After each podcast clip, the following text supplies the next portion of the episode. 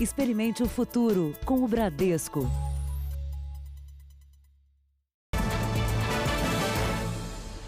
Boa noite. Boa noite. A edição de hoje começa com uma denúncia de imprudência. Centenas de jovens aglomerados e sem máscara num baile funk clandestino em São Paulo, cidade com o maior número de vítimas da pandemia no Brasil. É bom lembrar que o governo paulista suspendeu a realização de shows, de eventos esportivos e de festas, justamente para evitar a transmissão do coronavírus.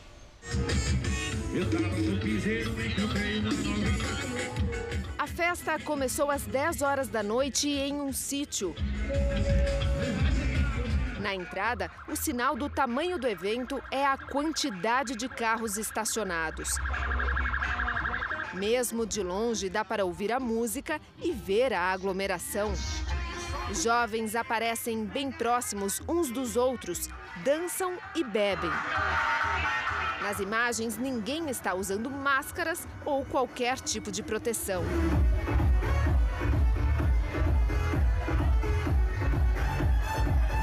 Nem quando começou a chover, os jovens dispersaram. O encontro só terminou às 6 horas da manhã. Desde o início da quarentena, a recomendação é que qualquer evento esportivo ou artístico com concentração de pessoas seja suspenso. É justamente a combinação de aglomeração com falta de cuidados de higiene que ajuda na transmissão da doença. De acordo com este infectologista, cada infectado com o vírus pode transmitir a doença para pelo menos cinco pessoas. Nós sabemos que a transmissão do vírus ocorre pelo gotículas de saliva ou por aerossol. Lembrando que o aerossol é no espirro, na tosse, e as gotículas é no falar. E são essas secreções oriundas da, da saliva, do pulmão, que têm a presença do vírus. Quando você tem um grupo de pessoas reunidas, que certamente em algum momento não vai se observar essa distância regulamentar, né, você acaba tendo a possibilidade da transmissão. A transmissão é ainda maior ao compartilhar bebida e não usar máscaras, como aconteceu na festa. A máscara é, exerce a primeira barreira de contenção desse vírus. O segundo ponto é compartilhamento de copo, de bebida, de cigarro, de qualquer outro instrumento que vai na boca de um e para a boca de outro.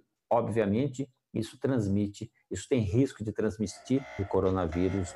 A Polícia Militar disse que não recebeu nenhum chamado denunciando a festa e afirmou que atua em todo o estado para coibir aglomerações.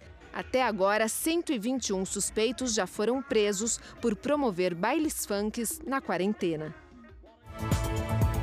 Veja agora outros destaques do dia. Juristas avaliam o vídeo da reunião ministerial liberado pelo STF. PGR deve pedir depoimento por escrito de Jair Bolsonaro. A auditoria aponta que governo Witzel comprou respiradores superfaturados no Rio. E a história do morador de rua que ganhou o emprego e reencontrou os irmãos durante a pandemia.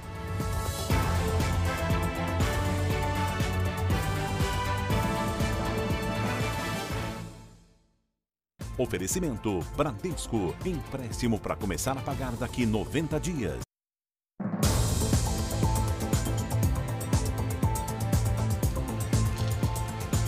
Naufrágio deixou três mortos em Itaguaí, região metropolitana do Rio. Quatro amigos tinham saído para pescar quando foram surpreendidos por uma ventania durante a madrugada. Apenas um deles sobreviveu. A pescaria era para fazer as pazes entre quatro amigos que semanas antes tinham se desentendido. Eles saíram de Itacuruçá, em Mangaratiba, para pescar na Ilha da Madeira, em Itaguaí, a 60 quilômetros do Rio. Os pescadores voltavam para casa depois de uma noite de pescaria num barco como esse, quando o vento começou a ficar muito forte. Eles seguiam contra a maré em meio a ondas grandes. Balançava muito e começou a entrar água na embarcação até virar.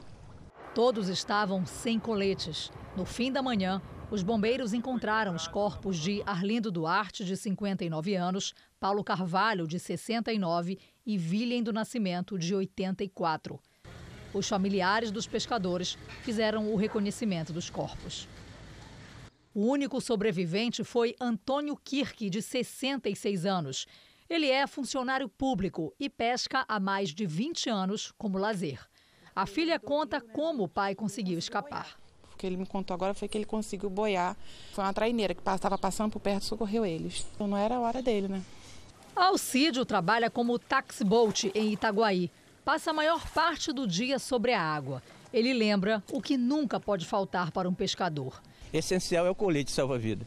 Colocar os coletes, né? As normas que a Marinha pede, colocar direitinho. É o essencial. E seu Sidney, pescador experiente, acrescenta um outro detalhe muito importante. Respeitar. Respeitar o mar, respeitar a situação, respeitar o tempo. Respeito, só respeitar ela. No Rio Grande do Sul, uma operação conjunta da Brigada Militar e da Polícia Civil impediu uma festa de música eletrônica. Um decreto estadual proíbe eventos que tenham aglomeração por causa da pandemia. A festa seria em Eldorado do Sul, região metropolitana de Porto Alegre. Policiais encontraram cerca de 40 pessoas no local do evento, além de muita bebida e material que seria usado pelos convidados. Dois homens que admitiram ser os organizadores foram levados para a delegacia e devem responder por crime contra a saúde pública. A preocupação com a Covid-19 tem feito muita gente relaxar em relação a outras doenças. Por isso, os médicos alertam na dúvida, busque ajuda. A dor no peito veio de repente, mas Miguel, de 55 anos, entendeu que não valia a pena sair da quarentena para ir ao hospital por causa do risco de ser infectado pelo coronavírus e acabou morrendo de infarto. Ele falou: ah, não, a dor não é grande o suficiente, não vale o risco. Todo mundo fala que os hospitais são sobrecarregados, que que vai ter risco de contágio, etc., e deixa de procurar. A própria Organização Mundial da Saúde recomenda ir ao hospital apenas em caso de extrema necessidade, mas a maioria da população não tem conhecimento suficiente para saber quando a vida pode estar em jogo. Por isso, a orientação dos especialistas é não subestimar. Diante dos primeiros sintomas de um problema no coração, melhor procurar ajuda do que pagar para ver. O paciente que estiver tendo uma dor no peito contínua, normalmente vem acompanhado de sudorese, de mal-estar, de vômito. Esse é, é, é o quadro clássico de um infarto. Essa pessoa não deve ficar em casa. Desde o início da pandemia, o movimento nos consultórios médicos em Minas caiu mais da metade na percepção do diretor da Sociedade Brasileira de Clínica Médica. Atualmente a gente acha que só existe o Covid, né? Só existe aí o coronavírus. E na verdade as outras doenças elas não pararam para o Covid passar, não. Muito pelo contrário. Elas continuam aí. Então, apendicite, pneumonia, é, inflamação da vesícula, as outras doenças, tumores, né, o câncer em geral, todos eles continuam. E esse é o perigo, aí que mora o perigo. Uma auditoria do Tribunal de Contas do Estado do Rio de Janeiro aponta que o governo de Wilson Witzel comprou respiradores superfaturados. O contrato previa a compra de mil aparelhos por 183 milhões de reais, três vezes o valor de mercado. A auditoria foi feita nos três contratos assinados entre o governo do estado do Rio e empresas que se comprometeram a vender mil respiradores, que seriam instalados em hospitais de campanha para pacientes com a Covid-19. Os contratos passam de 183 milhões de reais. Segundo o relatório, há indícios de fraudes. Uma delas seria a dispensa das empresas de apresentar a pesquisa de preços dos equipamentos sem nenhuma justificativa. Outra irregularidade foi a contratação de fornecedores que não teriam capacidade financeira e nem atuariam no ramo médico. São especializadas na venda de equipamentos de informática e até no comércio de alimentos. Os conselheiros apontaram ainda o sobrepreço dos aparelhos. No mercado, segundo o Tribunal de Contas, a média seria de 60 mil reais por respirador mas as empresas contratadas ofereceram aparelhos 200% mais caros. O sobrepreço total, segundo a auditoria, é de 123 milhões de reais. As empresas teriam recebido antecipadamente 36 milhões de reais. O Tribunal de Contas apontou o ex-secretário de Saúde Edmar Santos e o ex-subsecretário Gabriel Neves como os principais responsáveis pelas irregularidades e pede que os dois devolvam aos cofres públicos o dinheiro pago às empresas, que até hoje só entregaram 52 respiradores e nenhum serve para pacientes com Covid-19. Pode ter ocorrido improbidade administrativa nas contratações emergenciais. Essas contratações devem obedecer à lei de licitação, principalmente no que tange ao preço. Edmar Santos foi exonerado, mas só mudou de cargo.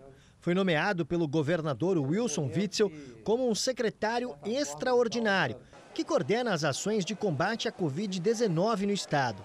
Já Gabriel Neves está preso, junto com outras cinco pessoas investigadas no esquema de corrupção na Secretaria de Saúde, que até agora não conseguiu inaugurar seis hospitais de campanha prometidos por Witzel. Na semana passada, a Polícia Federal prendeu o empresário Mário Peixoto, suspeito de fechar contratos milionários com o governo para a manutenção de unidades de saúde e ainda a construção de hospitais de campanha. Em ligações telefônicas autorizadas pela Justiça, operadores financeiros de Mário Peixoto afirmam que o empresário pagou para que Wilson Witzel revogasse a suspensão de um contrato de uma das empresas envolvidas no esquema. Segundo o Ministério Público Federal, antes de ser preso, Mário Peixoto ainda pagava propina para manter contratos ativos com o governo de Wilson Witzel. Em março deste ano, foram 36 milhões de reais para prestar serviços à Faetec e outros 26 milhões com o Detran. O governo do Rio informou que os contratos foram cancelados e que serão auditados pela Controladoria Geral do Estado. Numa rede social hoje à tarde, o governador Wilson Witzel disse que todos os hospitais de campanha serão entregues. Os advogados Edmar Santos e Mário Peixoto não retornaram ao nosso contato e nós não conseguimos localizar a defesa de Gabriel Neves. Belo Horizonte vai reabrir o comércio de rua na segunda-feira, depois de quase dois meses de quarentena. Bom, um dos critérios para essa tomada de decisão é a baixa ocupação dos leitos no estado. Logo depois do carnaval, João esteve a passeio em Nova York. Cinco dias depois, quando voltou, foi direto para o hospital. Ele estava com todos os sintomas da Covid-19. Cheguei já tossindo bastante, com o corpo doendo, assim, aquele corpo meio febril. João representa um dos 6 mil casos confirmados da doença em Minas Gerais, onde houve 207 mortes, números considerados baixos em comparação com outros estados. As medidas tomadas diminuíram a pressão sobre a rede de saúde e contiveram o crescimento da doença. Hoje, a taxa de ocupação nas UTIs é de 69%. Nos leitos comuns, o índice cai para 67%. Nós tomamos atitude pelo isolamento no momento, para nós, muito oportuno, que nós tínhamos poucos casos ainda. Isso significava que a transmissão não estava ainda muito grande no estado. Então, esse momento foi adequado. Além disso, eu acho que nós tivemos uma adesão muito grande dos mineiros. Minas é o segundo estado com menos mortes por Covid-19 no Brasil, atrás apenas de Mato Grosso do Sul. Enquanto a média nacional é de 9 óbitos a cada 100 mil habitantes, aqui é inferior a 1. Os números encorajaram a Prefeitura de Belo Horizonte a reabrir parte do comércio, mas os cuidados contra a doença precisam continuar. Se essa fase vai ser possível ser continuada e avançada ou não dependerá dos próximos dias. Além disso, continuamos em primeiro plano defendendo o distanciamento social. Então as pessoas só deverão sair para fazer aquilo que for estritamente necessário. O Tribunal de Justiça do Rio Grande do Sul aceitou o pedido da Prefeitura de Porto Alegre para aumentar o teto salarial do Executivo. O novo valor é quase 20 mil reais mais alto. Boa noite, Paloma Poeta.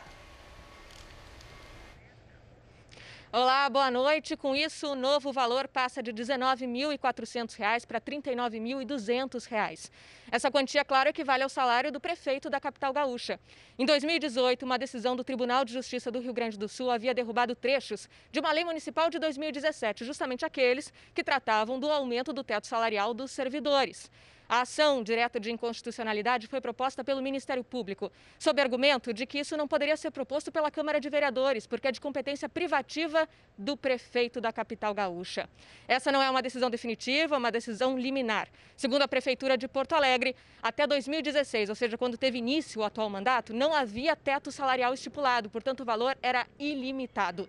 De Porto Alegre, Paloma Poeta. Obrigada, Paloma. O conteúdo da reunião ministerial divulgado ontem é a peça fundamental no inquérito que investiga a suposta tentativa de interferência do presidente Bolsonaro na Polícia Federal. Uma questão que divide opinião, né, Edu? É verdade, é uma questão que volta a dividir opinião, sobretudo entre juristas e advogados. Durante a reunião, o presidente Jair Bolsonaro chegou a dizer que não poderia ser surpreendido por notícias divulgadas pela imprensa.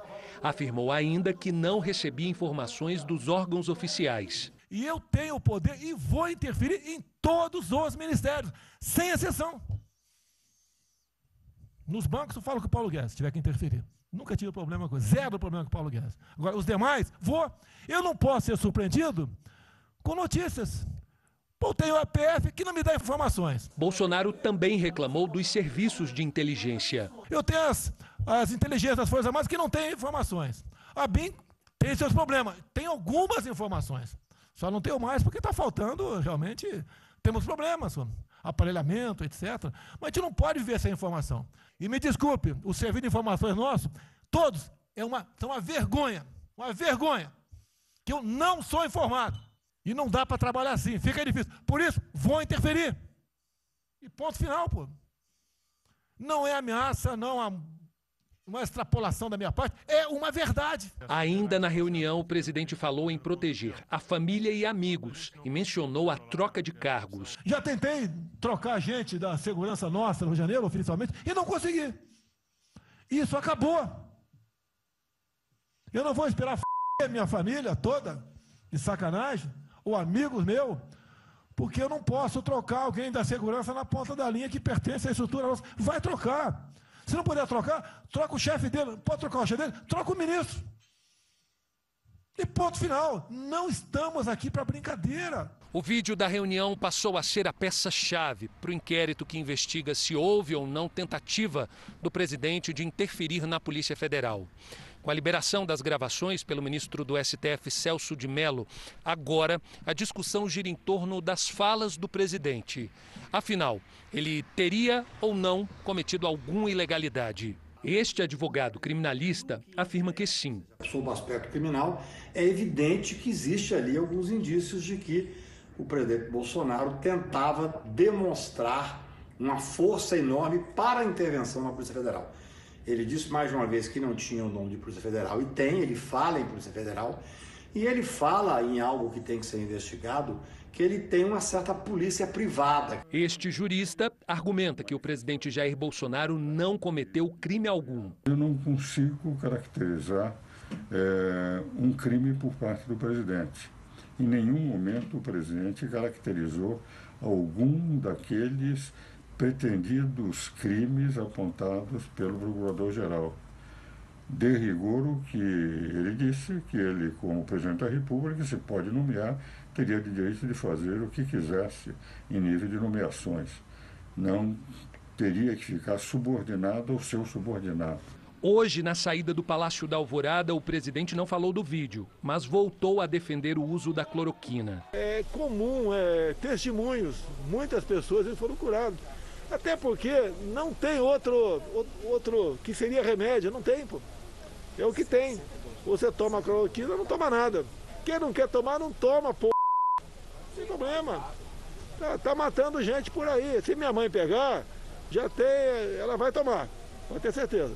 Perguntado sobre as declarações do chefe do Gabinete de Segurança Institucional, general Augusto Heleno, de que uma eventual apreensão do celular do presidente teria consequências imprevisíveis, Bolsonaro falou que todos estão no mesmo time. Somos um mesmo time, todos nós, eu, Heleno, Fernando, os 22 ministros. Somos o mesmo time, somos o mesmo time. De máscara, o presidente foi à padaria à tarde. Cumprimentou e tirou fotos, mas sem grandes aglomerações.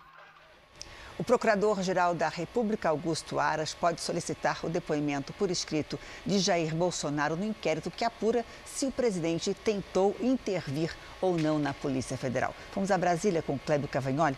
Oi, Clébio, boa noite para você. Oi, Janine, boa noite a você, Eduardo e a todos. Augusto Aras deve assistir a íntegra do vídeo amanhã.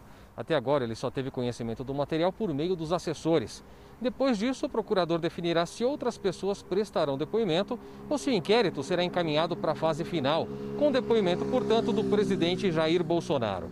Por ser o presidente da República, Bolsonaro poderá responder às perguntas dos investigadores por escrito. Aras deve também se posicionar contrário ao pedido de apreensão do celular do presidente, feito em notícias crimes apresentadas por partidos políticos e encaminhado à PGR pelo relator do caso no Supremo, Celso de Mello. De Brasília, Clébio Cavagnoli. Obrigada, Clébio. Na Europa, especialistas preveem a chegada de uma segunda onda de contágio do coronavírus. Essa é a grande preocupação de todo mundo, né, Edu? É um alerta que surgiu em países da Ásia que já haviam controlado a disseminação e voltaram a ter um aumento no número de casos. O bairro mais boêmio da capital sul-coreana se tornou o novo foco do coronavírus no país. Surto teve início depois que um homem de 29 anos, que testou positivo, visitou cinco boates de Taiwan, em Seul, entre o final de abril e início de maio. Para conter a disseminação, o governo realizou pelo menos 35 mil testes em moradores que podem ter sido infectados direta ou indiretamente. Antes disso, a Coreia do Sul tinha controlado a doença e as infecções tinham chegado a zero. A China também vê um ressurgimento de casos. A cidade de Chulan foi reclassificada como de alto risco e está sob isolamento total. Em Wuhan, onde surgiu o vírus, novos casos foram registrados após mais de um mês sem infecções. O governo anunciou uma força-tarefa para testar todos os 11 milhões de habitantes na cidade. Jalan Kai é moradora de Wuhan e nos contou que não teme um segundo surto. Para ela, todos na cidade aprenderam uma dura lição durante os meses de confinamento e estão cautelosos. Além disso, os casos têm sido rastreados e reportados. Aqui na capital Tóquio, a mais atingida do país, o estado de emergência deve ser mantido até o final do mês.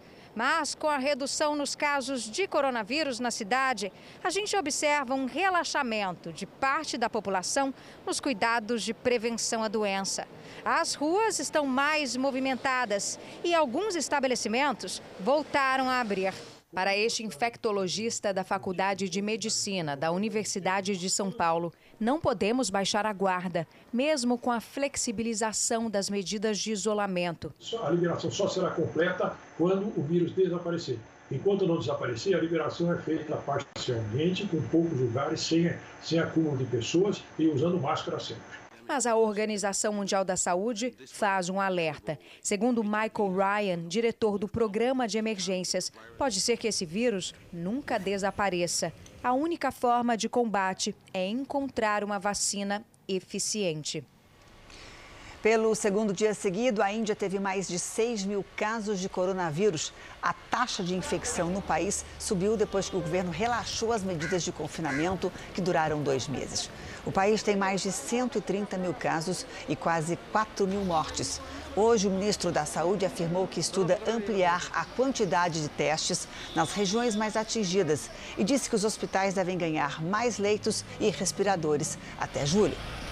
No Paquistão, foi encontrada a caixa preta do avião que caiu num bairro residencial em Karachi. 97 pessoas morreram. Segundo a empresa aérea, o equipamento foi entregue ao comitê que apura as causas do acidente. Investigações preliminares apontam que houve falha nos motores. Hoje, o ministro da Aviação prometeu indenizar os parentes das vítimas. 99 pessoas estavam a bordo, apenas duas sobreviveram. Entre elas, um homem que disse ter saltado de uma altura de 3 metros. Depois que o avião pegou fogo, ele sofreu queimaduras e continua internado. De volta à cobertura da Covid, aqui no Brasil, vamos à realidade da doença. Uh, no nosso país, são 347.398 casos confirmados até agora, com 22.013 mortes. Com 965 casos registrados, diga-se de passagem, apenas de ontem para hoje. Nessa segunda tela, você percebe comigo que nós temos 142.587 pessoas recuperadas. E ali está o número de acompanhamentos neste instante, 182.798 pacientes. Entre os países mais atingidos pela pandemia, o Brasil tem o número o menor número de casos por milhão de habitantes. A Espanha tem 6.040 casos por milhão de habitantes, seguida por Estados Unidos com 5.020 casos. Em terceiro vem a Itália com 3.792 casos e Reino Unido com 3.790. Depois aparece a Rússia com 2.302 casos E o Brasil com 1.606 casos, tudo isso numa conta por milhão de habitantes. E olha, quem gosta de tomar um cafezinho fora de casa teve que se adaptar. O jeito, não é, Janine? É fazer em casa. A gente fez uma readaptação em muitas coisas na nossa vida, uma delas nisso, né? Bom, e quem vende esse produto então? Passou a investir em novos mercados para aliviar as perdas.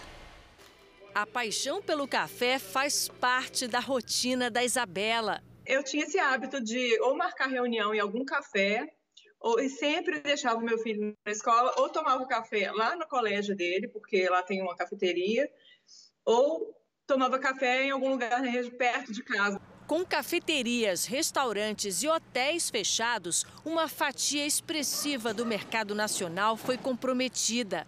Para a Associação Brasileira da Indústria de Café, o momento é delicado. Nós perdemos 30% desses consumidores, o que nos afetou e muito. Tem empresas que são especializadas nesse segmento, tiveram que quase que fechar. Esta fábrica precisou se adaptar e as vendas online cresceram 200%.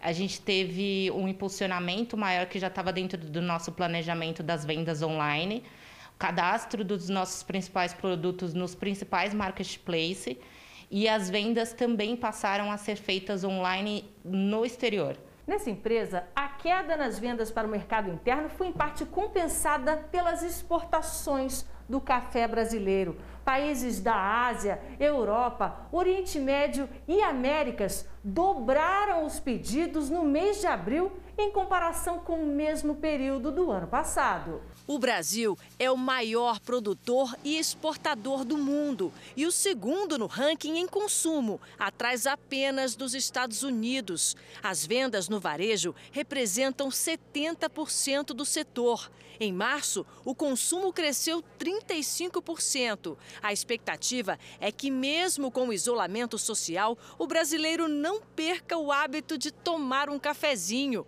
Isabela comprou até uma cafeteira para garantir o dela durante a quarentena. Eu procuro os cafés que eu já tomava antes na rua e para tomar em casa. E não, não diminuiu o meu consumo, só mudei a forma de consumir. Daqui a pouco, protestos na Europa contra a crise econômica e o desemprego causados pela pandemia. E também rachadura em barragem preocupa moradores na Bahia.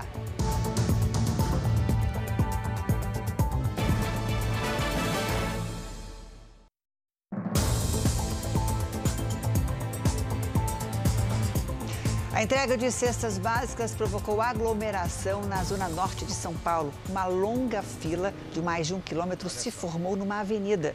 Duas mil cestas básicas foram doadas numa loja de carros. Empresários da região se uniram para ajudar as famílias que estão sem comida durante a pandemia. E a campanha SOS Famílias do Sertão está ajudando moradores do interior do Nordeste em meio a essa crise da pandemia e pode fazer ainda mais com a sua participação. Para doar, é só aproximar o celular do QR Code da, que está já no canto da nossa tela. São pelo menos oito horas diárias nos campos de sisal, uma fibra muito comum no sertão. O tempo de descanso é mínimo, se é que é possível descansar nessas condições. A rotina é desgastante e perigosa. O percurso de ida e volta ao trabalho é feito andando. No caminho, sol forte e muita poeira. Ao chegar em casa, o cansaço é inevitável. O corpo todo doendo, as pernas, as costas. Jovina mora nesta casa simples com o marido e as quatro filhas. As meninas têm idades entre 6 e 14 anos. Essa família já passou por todo tipo de dificuldade, mas o momento mais difícil foi quando o casal ficou sem trabalhar. Foi muito difícil, que passamos necessidade, que não tinha o que minhas filhas comer. Eu fui pedir a mãe, mas rapaz, que eu dependo do meu patrão, de meu, de meu sogro para dar o dinheiro a nós.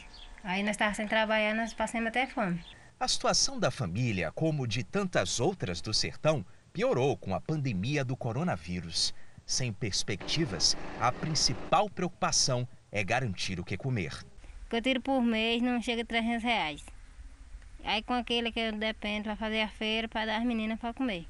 O sorriso de Jovina agora é de alívio. A agricultora e outros vizinhos receberam alimentos comprados com as doações feitas para a campanha SOS Famílias do Sertão. E para que mais pessoas tenham comida na panela, faça a sua contribuição. Plante a solidariedade. Um incêndio de grandes proporções destruiu um pier em São Francisco, na Califórnia. Mais de 100 bombeiros foram mobilizados para combater as chamas que se espalharam rapidamente. O fogo atingiu ainda um prédio próximo e parte da construção desabou. As pessoas foram retiradas com segurança da região e não há informações sobre feridos. A causa do incêndio está sendo investigada. Na Tailândia, pesquisadores de uma universidade começaram a fazer testes de uma possível vacina contra o coronavírus em macacos. 13 macacos vão receber doses experimentais da vacina durante três meses. O nível de anticorpos dos animais será medido depois que eles forem expostos ao vírus. Os primeiros experimentos, feitos em ratos, tiveram resultados positivos. Segundo os pesquisadores, testes clínicos em humanos também estão em andamento e devem acontecer ainda este ano. Na Coreia do Sul, centenas de pessoas assistiram a um espetáculo musical de dentro de seus carros. Motoristas e passageiros tiveram que medir a temperatura antes de entrar no local. A apresentação foi a céu aberto na cidade de Goyen, a 16 quilômetros da capital Seul. Segundo os organizadores, esse é o primeiro passo para a volta de grandes eventos no país. Você vai ver a seguir a fila na internet para pedir auxílio doença. De cada 10, apenas 4 são analisados. E você vai se emocionar com a história do morador de rua que reencontrou os irmãos e arrumou um emprego durante a pandemia.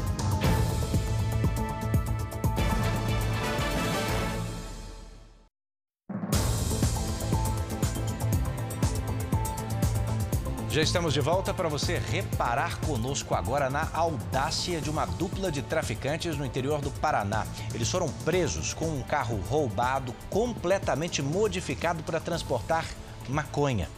E para não levantar suspeita, olha só, a dupla ainda instalou no veículo uma imitação da logomarca da Record TV. Ao abordar o motorista, os policiais de Pinhão, uma cidade do sul paranaense, encontraram, olha aí, ó, mais de 300 quilos de maconha em tabletes no porta-malas e também no forro das portas do veículo. O carro também tinha placas adulteradas. O motorista e o passageiro, que, claro, não tem qualquer ligação com a Record TV, estão presos e vão responder por tráfico de drogas. Brasileiros afastados do trabalho por motivo de saúde estão tendo dificuldades para receber o auxílio doença. Desde que o atendimento presencial nas agências foi suspenso, os pedidos só podem ser feitos pela internet. E aí que está o problema. Faz quase dois meses que o José está afastado do trabalho por causa do desgaste no quadril que dificulta os movimentos. Ele precisa do auxílio doença, mas não consegue fazer o pedido porque o sistema não aceita a documentação. A soma dos tamanhos dos anexos da tarefa não pode exceder a 50 megas. Eu não consigo enviar. Sem o benefício, as contas se acumulam. O cartão de crédito já estourado, e não tem dinheiro nem para comprar remédio, tá difícil. Desde o início da pandemia, com as agências do INSS fechadas, os pedidos de benefício têm que ser feitos pela internet. Uma das queixas é que, diante de falhas no sistema, não há quem recorrer. A central telefônica que atende pelo número 135 também não consegue resolver os problemas. A Girlane fez uma cirurgia e conseguiu anexar os documentos exigidos pelo INSS. Só que espera três meses e nada do benefício. Eu já entrei em contato e eles mandaram eu só aguardar. Só que eu não recebi da empresa e não recebo do INSS. Este advogado explica que o prazo legal para a resposta do INSS é de 45 dias. Porém, se demorou mais que 45 dias, a solução é o Poder Judiciário. É o único meio que seria possível para resolver essa situação. Bom, o INSS afirmou que a instabilidade no sistema de acesso é pontual, mas reconheceu que desde o começo da pandemia, apenas quatro em cada dez pedidos de antecipação de auxílio foram analisados. Em relação à situação do seu José, que você acabou de ver, o INSS diz que a documentação foi anexada, mas não estabeleceu um prazo para uma resposta sobre o benefício. O mesmo se aplica a Girlane, que também foi entrevistada na reportagem. Há cerca de 20 dias, o Jornal da Record contou a história de um morador de rua que ganhou um emprego em plena pandemia. Isso graças à generosidade do dono de um buffet em São Paulo. E hoje essa história ganhou mais um capítulo emocionante. O homem que morava debaixo da ponte conseguiu uma casa e ainda reencontrou os irmãos que não via há três anos.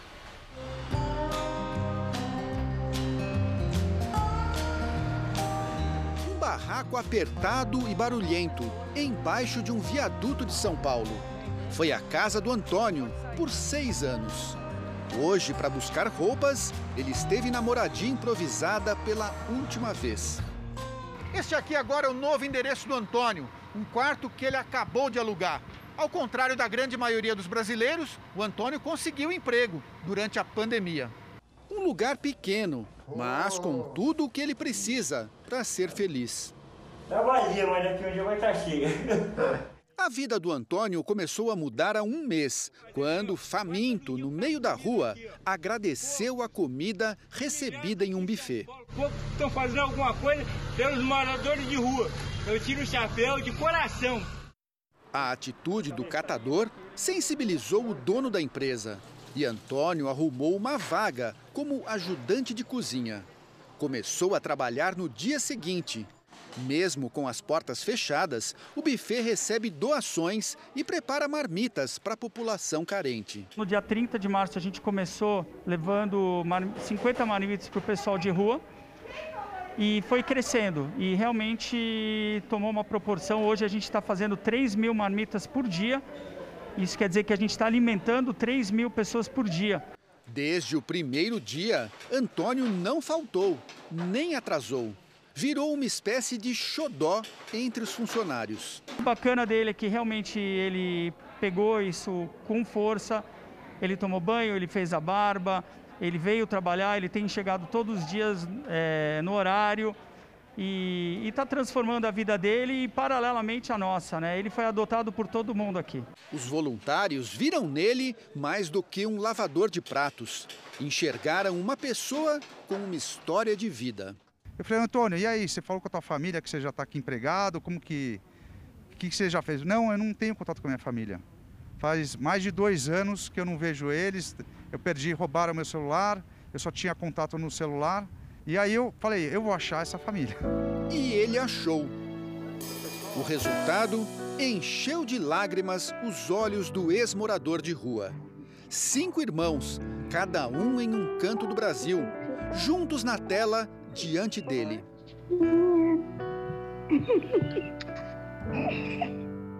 Foram três anos sem notícias da família. E aí, barrigudo? Eita, eu fazer o regime, meu. Eu tô bem.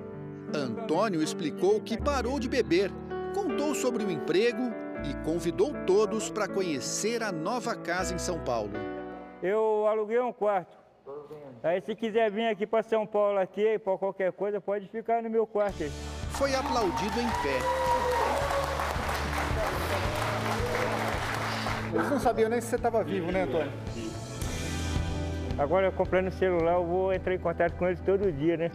O ajudante de cozinha agora tem planos para quando acabar a quarentena. Ah, eu quero ir lá ver eles, né? Passar um final de semana, fazer um churrasco. Para os voluntários, Antônio é um símbolo da esperança que nasce ainda que tímida nesses tempos de pandemia. E se esse Covid a gente puder tirar alguma mensagem positiva, que seja essa transformação das pessoas com relação à solidariedade. Bem-vindo de volta à família, seu Antônio. A data de reabertura das escolas em todo o Brasil ainda não está definida, mas educadores já planejam um tipo de volta gradual para estudantes e professores. A Manuela está no primeiro ano do ensino fundamental. Ela não deixou de estudar um dia sequer com a mãe. Seis tampinhas a Manu tem. E quantas que a gente precisa para chegar no 10? Quatro! Mas essa aluna aplicada sente falta de uma coisa. Eu, eu sinto tão falta da escola e da minha professora. O Alisson ainda não se acertou com o sistema de aulas online do sétimo ano. Estou tentando fazer tudo possível para entrar e fazer todas as lições pendentes. O irmão dele, Alex, está no ensino médio. Ele, que sempre reclamava de acordar cedo para ir à escola, agora não vê a hora de retomar a rotina. Com saudade de jogar bola na escola, né? Mas espero que tudo volte ao normal, né? As salas de aula vão permanecer assim por mais algum tempo. A expectativa é que essas carteiras só voltem a ser ocupadas no próximo semestre. Mesmo assim, os educadores já estão discutindo como será o processo para a escola ganhar vida novamente.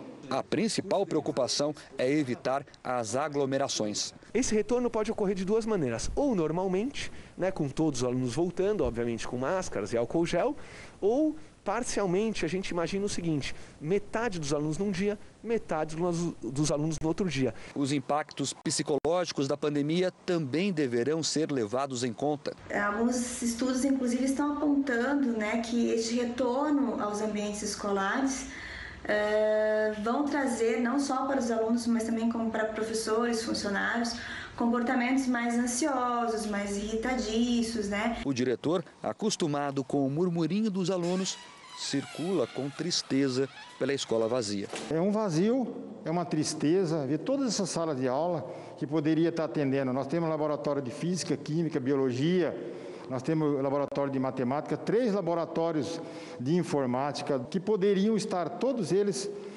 lotados de alunos. Davi está no quinto ano e não vê a hora de voltar para a escola. A primeira coisa que eu vou fazer quando eu chegar na minha escola é abraçar os meus amigos, abraçar a professora, beijar os professores, as professoras. E eu fico emocionada de falar da minha escola. A pandemia obrigou muitos alunos a continuar os estudos pela internet. Só que muita gente não tem computador em casa. E foi pensando nisso que dois jovens resolveram entrar em ação. Com apenas alguns cliques, a distância é driblada. Basta estar conectado à internet. Celular, tablet, computador, a cada dia se tornam mais essenciais. Com eles, é possível trabalhar ou estudar de forma remota a qualquer hora do dia, de qualquer lugar que se esteja. O problema é que muita gente não tem acesso a nada disso. O IBGE estima que um em cada quatro brasileiros não tem sequer acesso à internet. É esse um dos principais obstáculos da educação à distância. Quem não tem acesso à internet fica completamente afastado, com as aulas presenciais suspensas. Pensando nisso, o Alisson e a Manuela desenvolveram um projeto que busca levar esses produtos e equipamentos eletrônicos a quem precisa, por meio de doações. A ideia surgiu porque a gente viu a necessidade que alguns alunos estavam com problemas de acessar através desses materiais, porque eles não tinham um computador, não tinham um notebook, acessar as aulas e estudar. Eu, como tinha um computador em casa, sobrando, eu resolvi doar. Através disso eu vi que tinha muito engajamento e vi que tinha muitas pessoas necessitando. Quem não tem algo para doar pode ajudar compartilhando o projeto nas redes sociais, liberando o Wi-Fi de casa para que outros tenham acesso ou contribuir com dinheiro através de uma vaquinha online. A verba é usada para o conserto de computadores ou comprar alguma peça que esteja faltando. Por enquanto, as doações são feitas entre pessoas que moram perto uma das outras. Já o cadastro é online e pode ser feito de qualquer região do país. A gente combina de nós não nos envolvermos com o equipamento e sim ser uma troca que não passou na mão de muitas pessoas, porque querendo ou não, a gente está num período de risco. A Mônica, professora de uma escola em Estância Velha, no interior do Rio Grande do Sul, soube do projeto e inscreveu alguns de seus alunos que não tinham como estudar. Muitos não têm computador. E estudar no celular é muito difícil, porque o celular é pequeno. E assim, o Hans, de 11 anos, ganhou um computador e a chance de voltar a aprender. Ele vai me ajudar muito nas atividades da escola e muito obrigado por conseguir ter esse notebook para poder doar para mim. Para deixar a população mais segura e reconhecer aquele comerciante que segue as práticas corretas para combater o novo coronavírus, uma cidade da Serra Gaúcha criou um selo de ambiente limpo e seguro. Este selo atesta que o ambiente cumpre 27 itens de um protocolo rigoroso elaborado pela Prefeitura. São orientações de etiqueta, higienização do local e uso de equipamentos de proteção individual para evitar a disseminação do coronavírus. Este restaurante está entre os 19 estabelecimentos da cidade de Bento Gonçalves, na Serra Gaúcha, que já receberam a certificação. O pessoal da Secretaria de Turismo vem antes de você receber o selo, então eles passam em todos os ambientes, banheiros, cozinha, recepção, para ver se tem, está adequado a todas as normas. O selo deve ficar em local visível como este aqui. É uma maneira de reconhecer o que é feito pelo estabelecimento e tranquilizar o cliente que o local é fiscalizado e que segue os protocolos de combate ao coronavírus. Eu acredito que Bento Gonçalves é a primeira cidade do Brasil que está implementando. No entanto, nós fizemos já a apresentação desses protocolos e esse passo a passo para mais de 60 cidades do Brasil, inclusive cidades do Chile.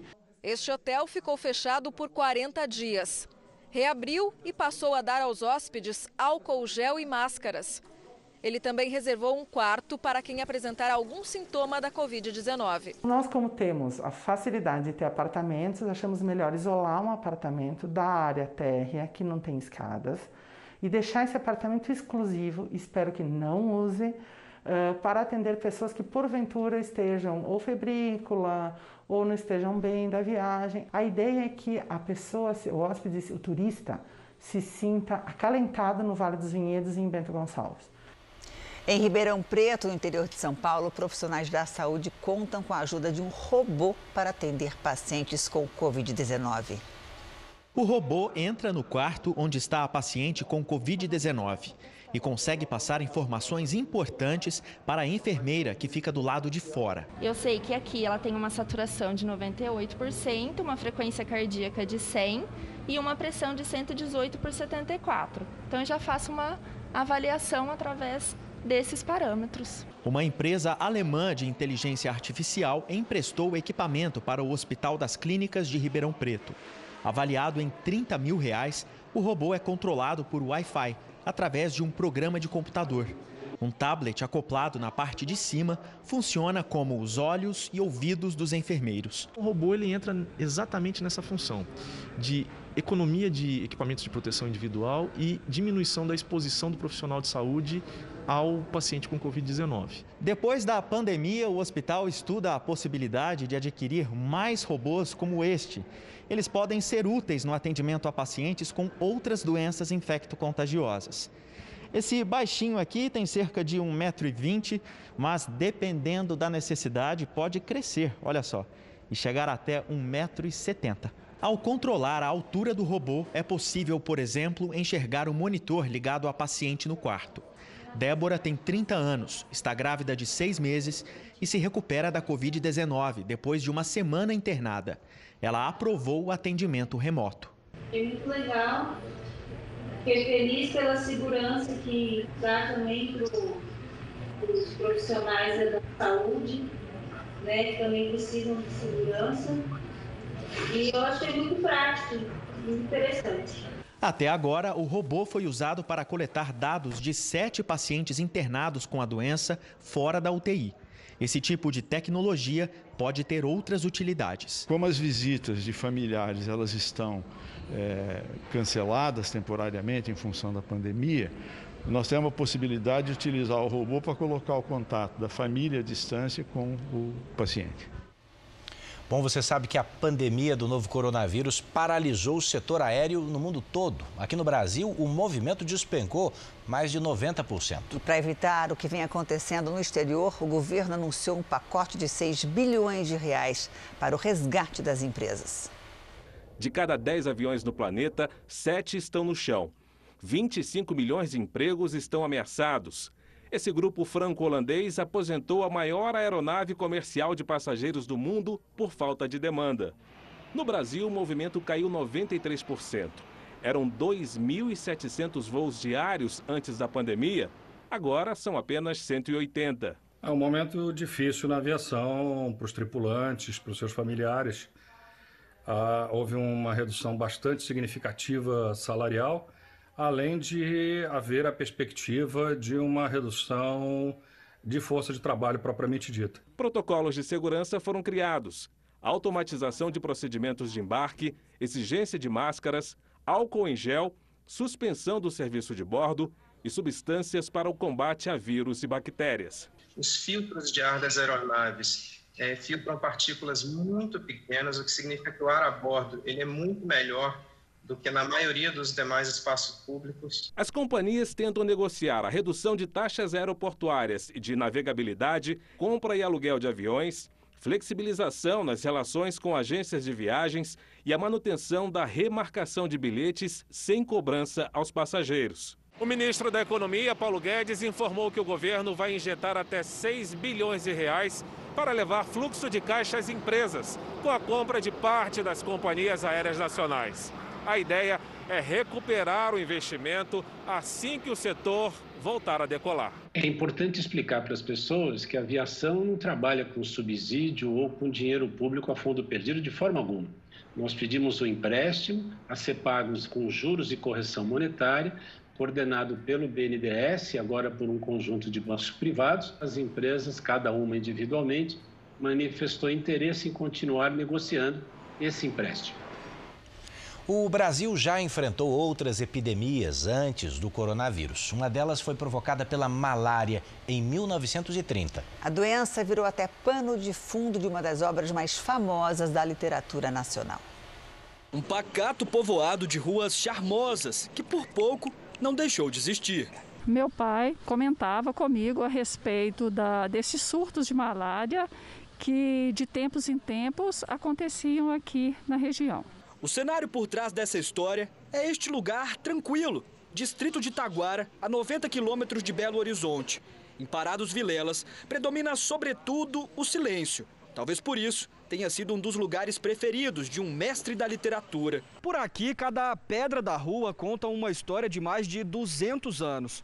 O povoado foi fundado em 1774 e passou por vários surtos de malária ao longo do tempo. Mas foi só em meados de 1930 que um grande número de casos registrado aqui ganhou notoriedade por meio da narrativa de Guimarães Rosa. Guimarães Rosa foi um grande escritor brasileiro que passou por Itaguara na década de 30 e se baseou na nossa cidade para escrever grande parte de sua obra. No conto Sarapalha, do livro Sagarana, dois primos amavam a mesma mulher, que tinha ido embora com um boiadeiro. Os dois também estavam com malária, e nesse caso, a ficção se inspirou na realidade. A malária foi é, um acontecimento, né? Ela realmente aconteceu aqui, ela foi aconteceu no Brasil inteiro. Então é um acontecimento histórico que fica sim, fica na lembrança de todos, mas também como um desafio que foi enfrentado e vencido. A fila de transplantes de órgãos aumentou desde o começo dessa pandemia. Uma força-tarefa foi criada em Goiás para incentivar doações. Zilda foi diagnosticada com hepatite e precisava de um transplante de fígado com urgência. A cirurgia foi feita essa semana. Pensava que ia morrer, né? Agora não. Agora é outra, assim, é de viver. A família do doador autorizou a retirada dos órgãos e salvou a vida de Zilda. Mas nem sempre isso acontece.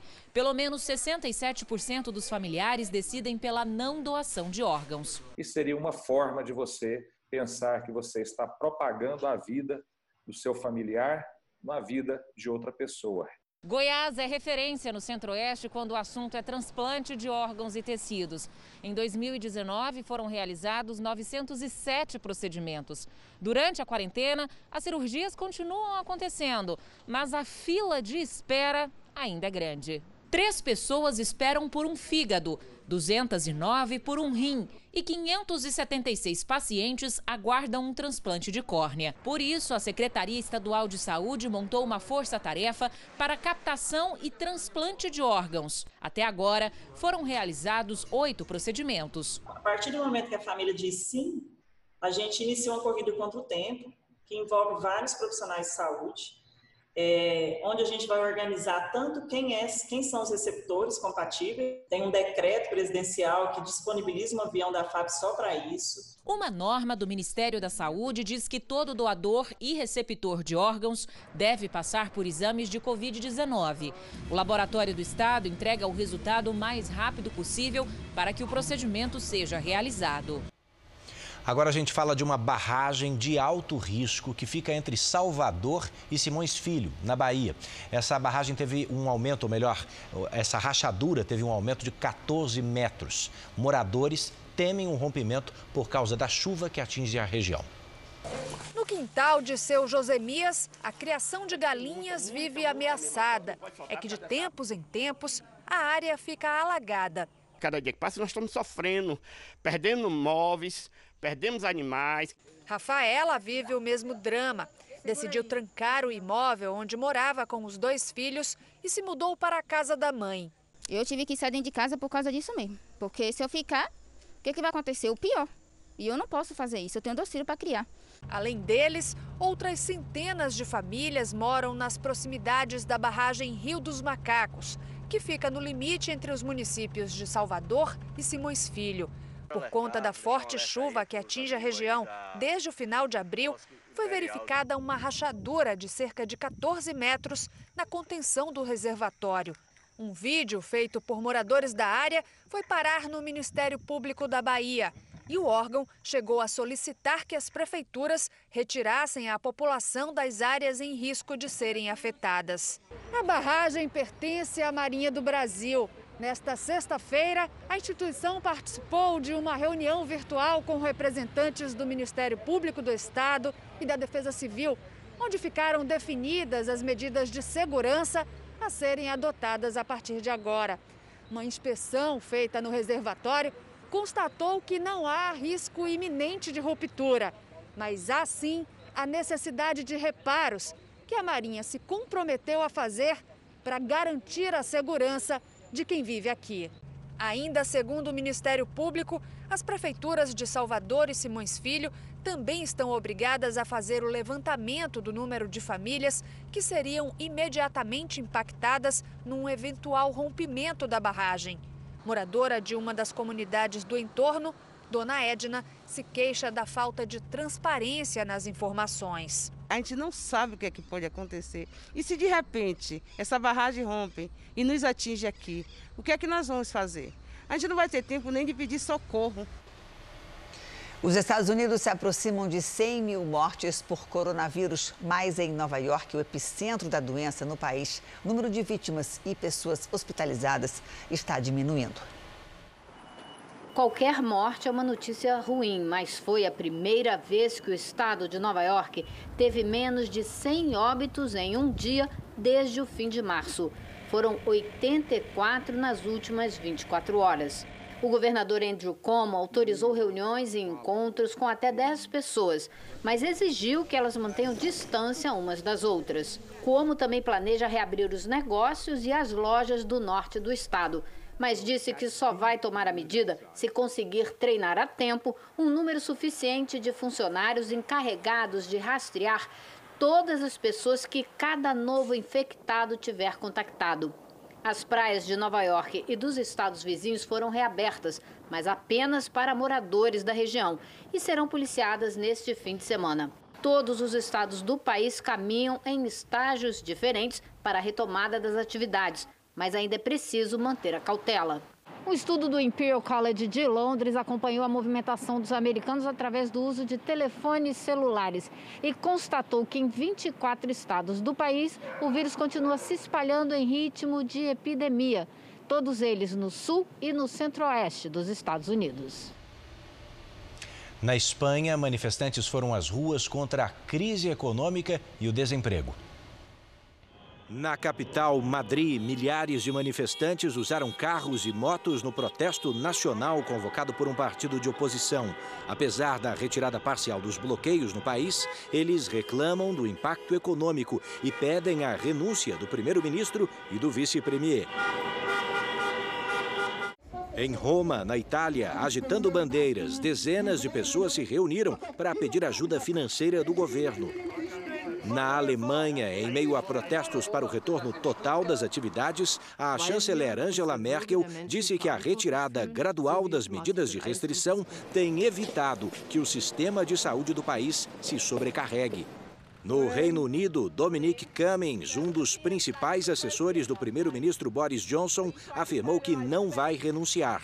Ele é acusado de desrespeitar as regras de confinamento. No fim de março, saiu de Londres para visitar os pais na cidade de Durham, que tem registrado aumento no número de casos. O assessor disse que foi deixar o filho na casa dos avós para cuidar da mulher que estava com sintomas da Covid-19. Em Portugal, hoje foi o primeiro dia em que as pessoas puderam voltar às praias. O país ficou um mês e meio em estado de emergência e tem retomado as atividades gradualmente. Ajudar as pessoas a ficarem em casa, levando entretenimento e informação através dos meios de comunicação, também é papel das marcas.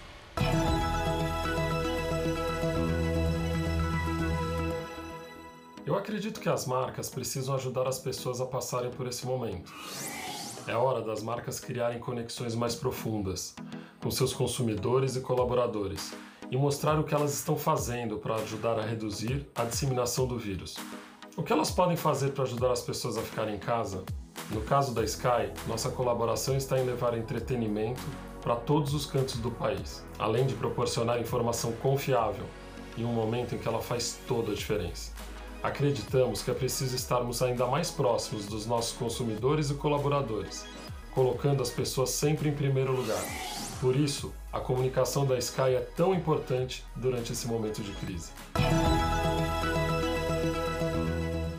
Futebol pelo campeonato alemão com os estádios vazios teve goleada do líder, Bayern de Munique. O jogo foi em Munique e os jogadores fizeram um minuto de silêncio em homenagem às vítimas da pandemia. Com a bola rolando, o Bayern logo abriu 3 a 0 contra o Eintracht Frankfurt.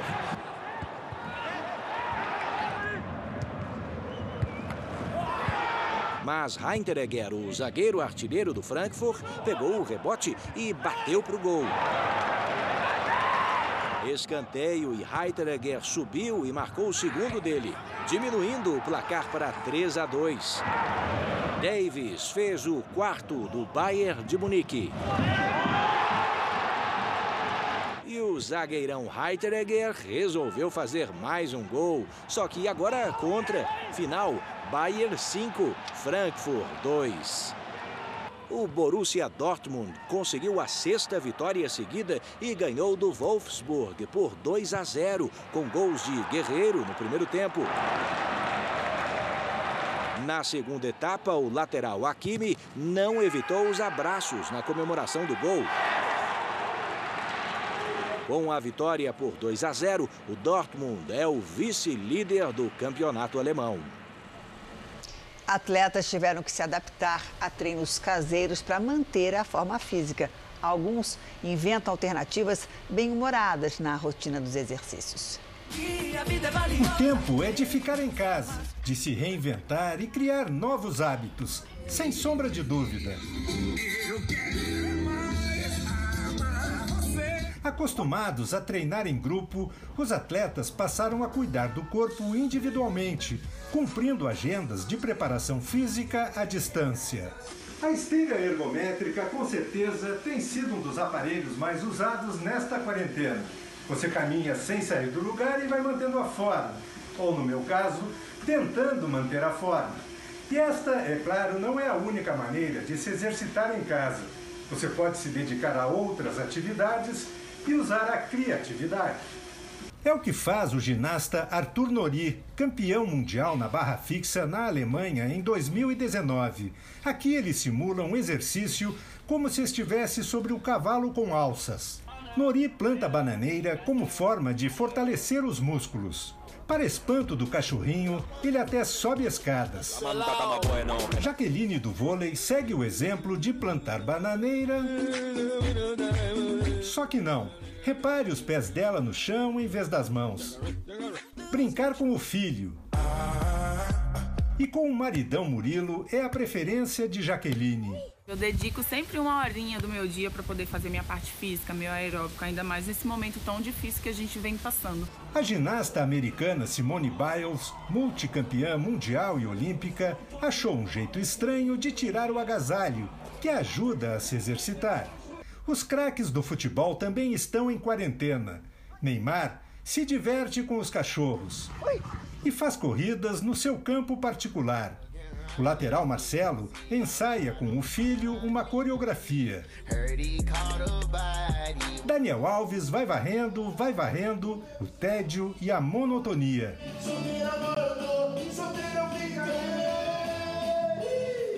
Brincando, os atletas mostram que quando a pandemia passar, vai ser como tirar um peso das costas. Estamos esperando por isso. O Jornal da Record termina aqui, a edição de hoje na íntegra e também nossa versão em podcast estão no Play Plus e em todas as nossas plataformas digitais. Continue com Cidade Alerta e logo depois tem o Made in Japão com a Sabrina Sato. Boa noite para você, se cuida. Bom domingo. Boa noite e até amanhã no Domingo Espetacular.